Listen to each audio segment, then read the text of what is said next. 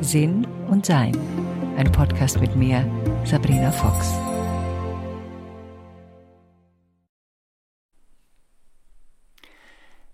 Ich habe eine E-Mail bekommen zum Thema Eltern und Eltern pflegen und versorgen und äh, bin gebeten worden, ob ich denn dazu was sagen kann zum Thema auch dement. Meine Mutter war ja dement und ist jetzt dieses Jahr im Februar gestorben. Und ich bin da auch gerade dabei, also im September wird das Buch dann wahrscheinlich fertig werden zu diesem Thema. Und ähm, das Umgehen damit, das ist natürlich so eine Sache. Logischerweise ist es individuell verschieden, kommt immer auf die Person drauf an. Ich merkte bei der Demenz, war es am Anfang für meine Mutter und auch für uns am schwierigsten. Also wo die ersten dementen Schübe bei ihr kamen, das war, da war sie Anfang 80, 81, da ging es los. Da hatte sie mehrere Operationen und die Narkosen hat ihr Hirn einfach nicht vertragen. Mir war nicht klar, wie anstrengend das für ein Gehirn ist, im Alter Narkosen zu haben. Also meine Mutter hat im Krankenhaus dann plötzlich gesagt, niemand kommt und besucht sie, die Ärzte sind nie da. Sie wurde mit uns Töchtern auch sehr wütend, also wir haben uns so abgewechselt, jeden Tag war eine andere da. Und ja, wir kommen nie und besuchen sie nie. Also es war sehr eigenartig und wir waren auch etwas verwirrt, weil unsere Mutter immer ein super gutes Gedächtnis hatte. Also wir wussten nicht genau, was, was, was ist jetzt das und gibt sich das wieder. Und dann habe ich ein Buch besorgt, in dem jeder und die Ärzte haben, waren so nett und, haben, und die Schwestern, die haben sich dann kurz eingetragen. Und Besuch hat sich eingetragen, um unserer Mutter quasi zu beweisen, dass wir jeden Tag da sind. Was sie auch so ein bisschen schon auch von uns eingefordert hat. Und wir es aber auch das Gefühl hatten, es ist notwendig. Also das, wir sind ja glücklicherweise drei Töchter und wir alle glücklicherweise in der Nähe wohnend, ist es bei uns natürlich sehr viel einfacher.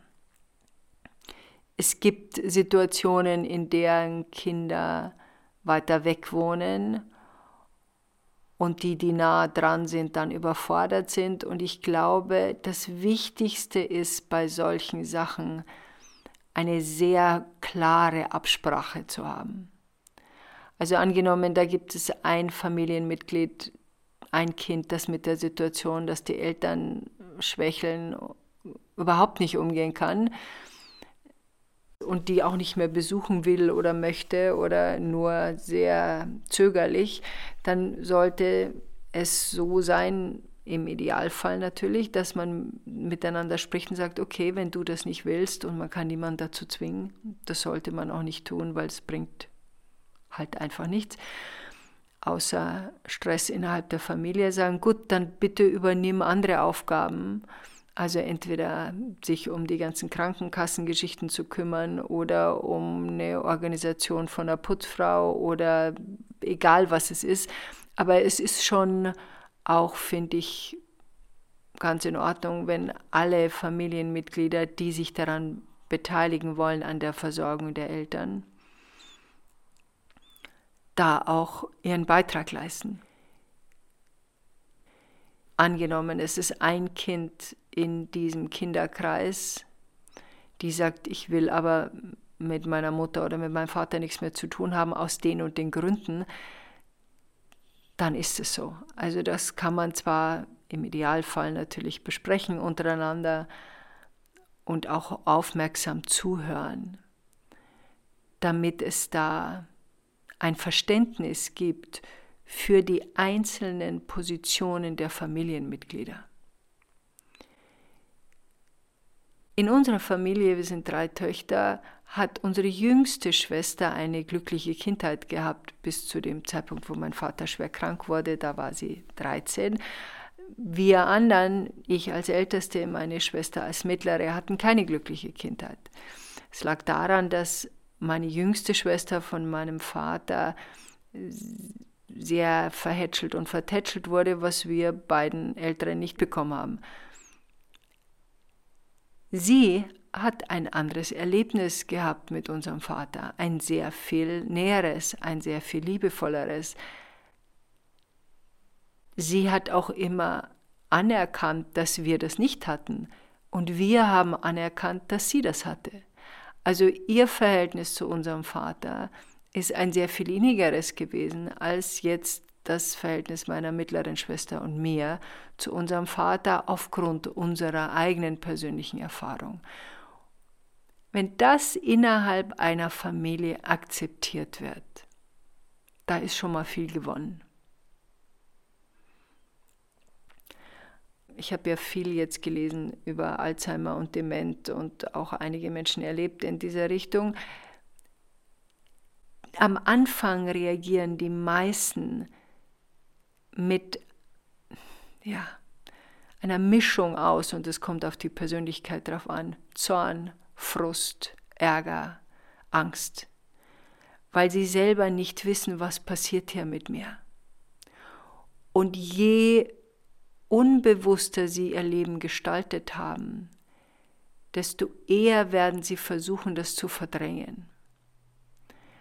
Also wenn die Bewusstseinsebene der Eltern und die Eltern, die jetzt, sagen wir mal, 80, 90 sind, das sind meistens noch Kriegsgenerationskinder, beziehungsweise Kinder, die das noch irgendwie mitbekommen haben. Die, die sind noch anders erzogen worden. Die sind erzogen worden zum Durchhalten und zum Wegschauen und zum nach vorwärts gucken. Und die sind nicht erzogen worden, um hinzuschauen, nachzuschauen und zu erforschen. Das wollten die alles vergessen. Deshalb glaube ich, ist das auch eine Generation, die sehr viel mehr Alzheimer und Demenz hat, als es zum Beispiel meine Generation haben wird, die die Babyboomer sind. Natürlich wird es da immer noch geben, aber nicht mehr in dieser Masse, wie es in dieser Generation, die jetzt 80, 90 sind, wie die das erlebt haben. Weil meiner Meinung nach das eine Generation ist, die das Verdrängen so geübt haben und so eingebläut bekommen haben, dass sie da wirklich gut drin geworden sind und am Ende ihres Lebens, ja, sich das eben zeigt.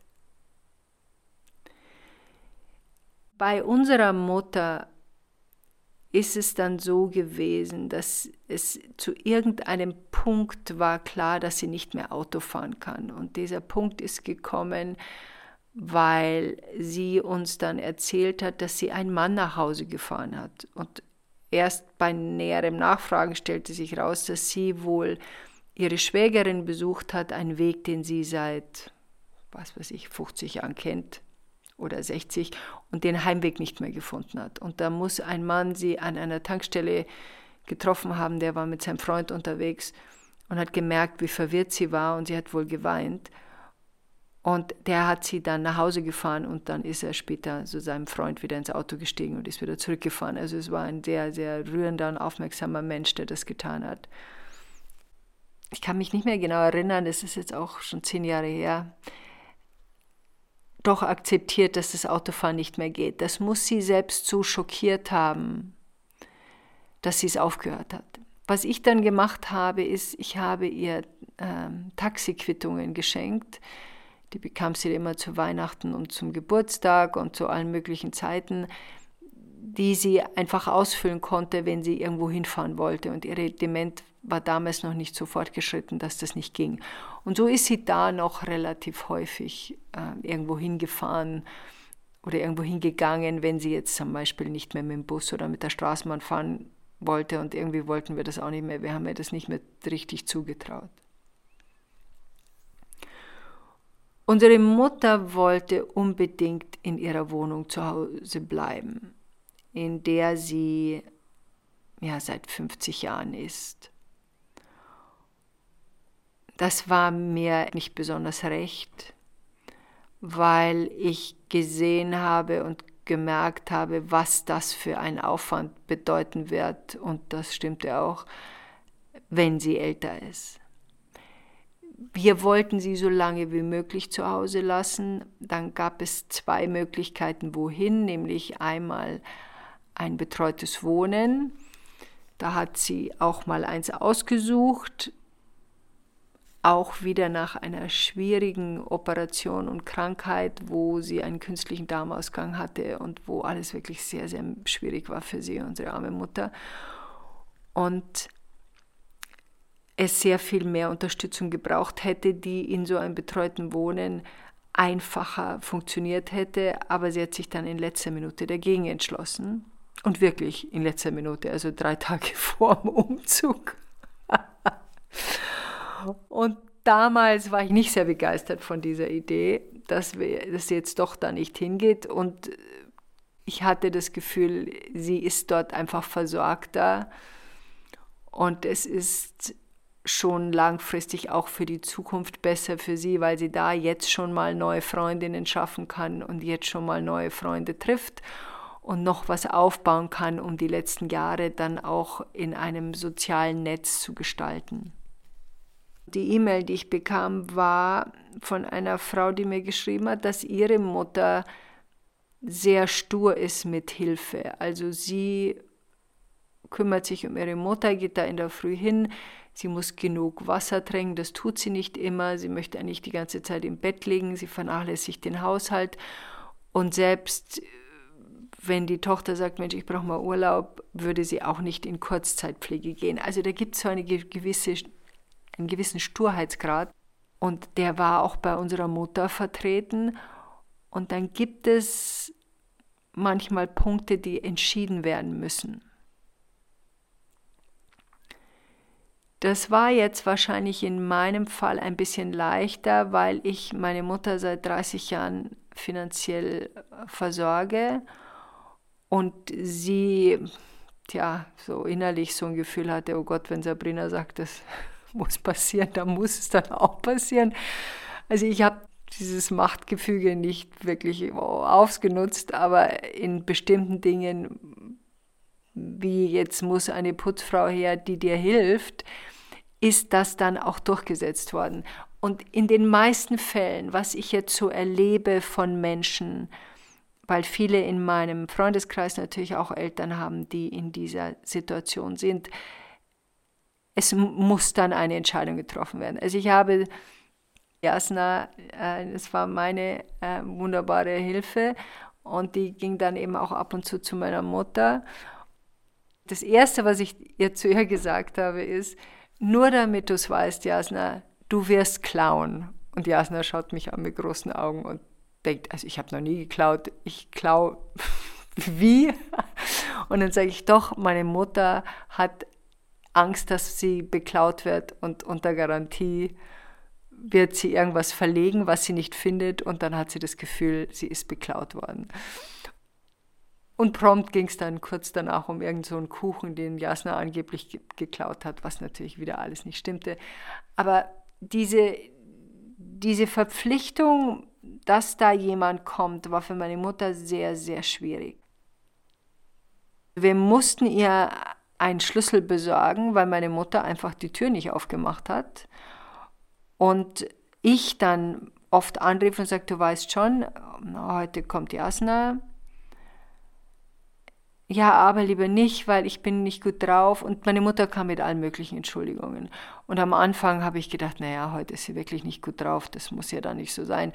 Aber nach dem fünften Mal, hm, nee, ja, manchmal muss man das einfach irgendwie durchziehen. Später war sie dann sehr dankbar darüber, über diese ganze Situation und Hilfestellung und hat auch gesehen, und das passiert oft in der Demenz, dass eine Dankbarkeit eintritt für diese Unterstützung, die gekommen ist. Selbst wenn es, wie auch bei meiner Mutter, sie vergessen, dass wir da waren.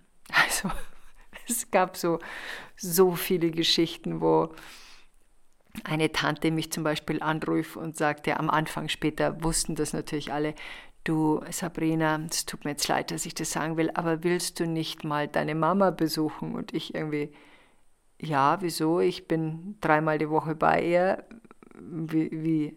Und dann sagt sie, wie, du bist dreimal die Woche bei ihr? Also ich, ja, wir teilen uns das auf und jede von uns ist einmal da oder wir, also in besonders schwierigen Zeiten ist jeden Tag jemand von uns da gewesen und wenn es wieder besser ging, dann nur irgendwie einmal die Woche. Also drei Töchter einmal die Woche, da ist dann jeder zweite Tag jemand da. Und sagte meine Tante, also Mama hat gesagt, du warst schon seit Weihnachten nicht mehr hier. Das war irgendwie Hochsommer. Und dann ja, war mir klar, dass ich die Familie informieren muss, was der Zustand meiner Mutter ist, weil unsere Mutter in einem normalen Telefonat völlig normal klang. Wie geht's dir? Gut, was machst du? Hm, diese normalen Gespräche, dazu war sie super in der Lage, diese Illusion aufrechtzuerhalten von es ist alles gut. Und erst später,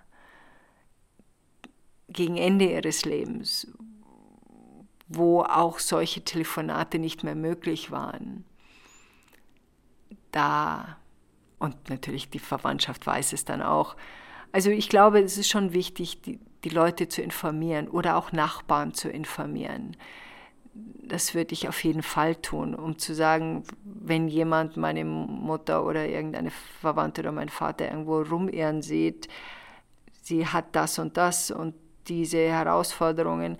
Und dann gibt es natürlich auch so technische Sachen wie so ein Notfallarmband. Das war natürlich am Schluss war das sinnlos, weil meine Mutter sich nicht mehr erinnerte, wozu dieses Notfallarmband da war. Aber die erste Zeit war das eigentlich ganz praktisch, auch für uns beruhigend zu wissen. Also wenn irgendwas ist oder wenn sie irgendwo liegt, kann sie draufdrücken.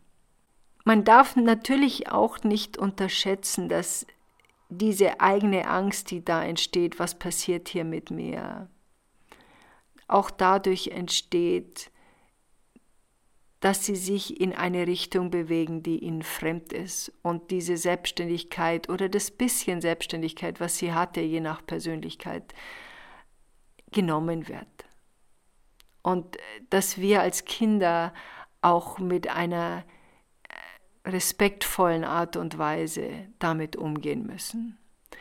Also ich habe meiner Mutter zwischendrin immer mal wieder erklärt, dass ihr Gehirn Sachen nicht mehr vernetzt und ihr erklärt, Stell dir vor, dein Gehirn ist wie ein großen Suppentopf, da schmeißt du alle möglichen Sachen rein und die werden einmal durchgemischt und die kommen an verschiedenen Seiten wieder hoch und wiederholen sich auch. Also meine Mutter hat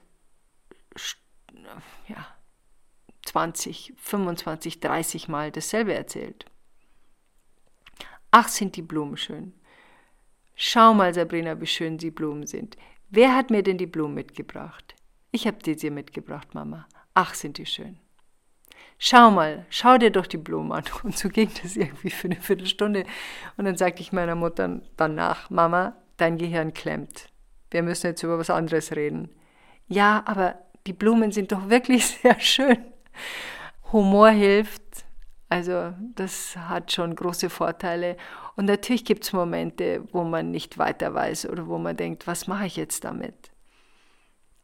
Wie gehen wir damit um? Wie wollen wir das handhaben? Ich habe häufig in Situationen, gerade an diesen Schnittstellen, wo ich merkte, jetzt geht es nicht mehr weiter. Und das, finde ich, ist eine der faszinierendsten Möglichkeiten in diesen Schritten. Es geht immer für eine Weile ganz okay und dann gibt es einen Punkt, da geht es nicht mehr. Und das ist eindeutig klar, ab jetzt sind die Regeln anders. Ab jetzt müssen wir das irgendwie anders lösen. Und in den Momenten, wo das gekommen ist, habe ich mich immer hingesetzt, habe meditiert und geschaut, was ist der nächste Schritt für ihr Wohlbefinden und für unser Wohlbefinden. Und da kamen immer Sachen hoch in dieser Stille, in der Meditation. Und selbst wenn sie nicht, ich muss gerade mal überlegen, also selbst, das weiß ich jetzt nicht mehr genau, aber selbst wenn sie nicht in dem Moment der Meditation hochkam, kam sie dann am nächsten Morgen oder in der Nacht. Also irgendeine Lösung hat sich dann gefunden, eine Idee, ein Gedanke, wie man mit was umgehen kann, hat sich dann entwickelt und der war immer nützlich. Und das war ein großer Vorteil an diesem in die Stille gehen und nachschauen, weil in diesem Vorgang der Meditation und der Stille und dem Wunsch, eine Lösung zu finden auf einer Ebene, die unsere Eltern oder diejenigen, die wir betreuen, in einem achtsamen Zustand lässt und behandelt. Und da entsteht Klarheit. Und natürlich, ich erwarte eine Antwort, wenn ich in die Stille gehe. Ich weiß, dass wenn ich in die Stille gehe, natürlich etwas hochkommen wird. Nicht nur, weil das immer so ist, sondern das hat was mit einer Grundeinstellung zu tun und einem, einem Erlaubten und Erlernten, das habe ich erlernt, damit bin ich nicht gekommen, dass ich, wenn ich mich hinsetze und mit mir selbst als Seele sprechen will, ich natürlich als Seele da bin. Wo soll ich denn sonst sein? Also mein tiefstes Sein ist präsent in meinem oberflächlichen Sein, in meinem Persönlichkeitssein, ist mein tiefstes Sein präsent, weil mein tiefstes Sein dieses oberflächlichere Sein gestaltet hat. Und also ich bin ja quasi der Avatar meiner Seele. Meine Seele spricht mit dem Avatar, weil davon hängt ja alles ab. Das ist so, wie wenn ich sagen würde, meine rechte Hand kann sich unabhängig von mir bewegen. Meine rechte Hand kann sich nicht unabhängig von mir bewegen. Ich bewege meine rechte Hand und, und meine rechte Hand steht nicht da und sagt, hm, ich kann auch ohne Sabrina. Nö, kannst du nicht. Und so ist es auch mit mir als Sabrina, wenn ich in Stille gehe und mit mir als Seele reden will. Ja, das liegt daran vielleicht, dass ich manchmal nicht gescheit reinkomme, dass ich mein Hirn zu beschäftigt halte und da, da noch zu viele Sachen mitspielen. Aber die Erwartung, dass sich mir eine Lösung zeigt, die für die Seelenwege aller Beteiligten nützlich sind. Das habe ich. Das ist sehr praktisch. Kann ich nur empfehlen. Und ja, dieser Schritt mit den Eltern und den Pflegenden hat ja damit zu tun, dass wir auf Seelenebene was lernen. Wir lernen A, und das ist eigentlich, glaube ich, eine der hauptsächlichsten Übungen. Okay, so mache ich später mal nicht. Also wir haben für unser eigenes Alter und unsere eigenen Momente der Schwäche eine andere Vorsorge, die wir getroffen haben oder treffen werden, hoffentlich, und da hinschauen werden dann erkennen wir auch das Loslassen des anderen. In vielen Dingen entsteht eine andere Nähe. In dem Moment, wo meine Mutter ihre Zähne rausnahm, ist in mir eine Rührung entstanden, die ich nicht für möglich gehalten habe. Meine Mutter wurde wieder zum Kind in dieser Phase der Versorgung. Sie war ja dann am Schluss bettlägerig und musste komplett versorgt werden. Und dann die ersten Male der Reinigung. Sie hatte zwar einen Pflegedienst und auch Unterstützung, aber trotz allem muss man da auch mal hinlangen. Das macht man halt dann und da merkt man auch, okay, das ist überlebbar und überschaubar und das ist nur das erste Mal wirklich schlimm. Die anderen Male geht es dann auch irgendwie. Also man lernt auch viel um die eigene Wahrnehmung und den Weg jemand anderen so hautnah zu begleiten, der loslässt, weil das ist es, was es ist. Eine Übung im Loslassen, die wir begleiten dürfen mit all den Herausforderungen, die das Loslassen nun mal mit sich bringt. Und deshalb ähm, glaube ich, ist es ganz praktisch, wenn man sich Hilfe holt, Unterstützung holt, sich mitteilt, auch den Eltern mitteilt, wenn man nicht mehr kann. Und dann vielleicht auch diesen Perfektionismus loslassen muss, dass die, die Wohnung der Eltern halt dann genauso aussehen muss, wie sie früher aussah. Meinen ist sie halt ein bisschen schlampiger als vorher. Es ist halt so. Die Person, die drin wohnt, sieht es nicht mehr, merkt es nicht mehr. Und natürlich gibt es Grenzen, klar sehe ich auch ein, aber ihr wisst, was ich meine. Eine der ersten Dinge, die ich gekauft habe, wo meine Mutter anfing, dass der Geruch in dieser Wohnung nicht mehr so war, wie ich ihn kannte. Und meine Mutter war immer eine sehr ordentliche Frau. Ich habe mir so ein Vanille-Raumspray gekauft und das habe ich an den Eingang gestellt. Das Erste, was ich gemacht habe, ist durchgelüftet und bin mit diesem Raumspray erstmal durch, weil ich gedacht habe, ich halte es nicht aus. Ja, und dann haben wir halt immer die Wohnung sauber gemacht. Der Kühlschrank, der war auch immer eine Katastrophe. Sachen, die, wir haben immer uns gegenseitig Fotos vom Kühlschrank geschickt, damit wir sehen können, was denn da überhaupt schon länger drin ist und was nicht. Also wie gesagt, da gibt es ein ganzes Buch drüber. Es ist ein interessantes Begleiten, das uns manchmal an unsere eigenen Grenzen bringt und dann doch wieder weiter.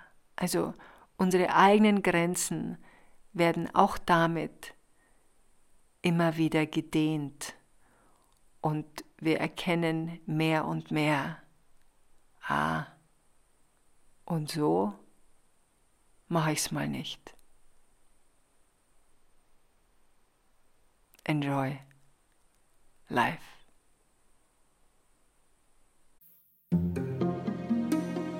Weitere Informationen über Sabrina, ihre Bücher und Online-Kurse findest du auf sabrinafox.com und sinnsucher.de.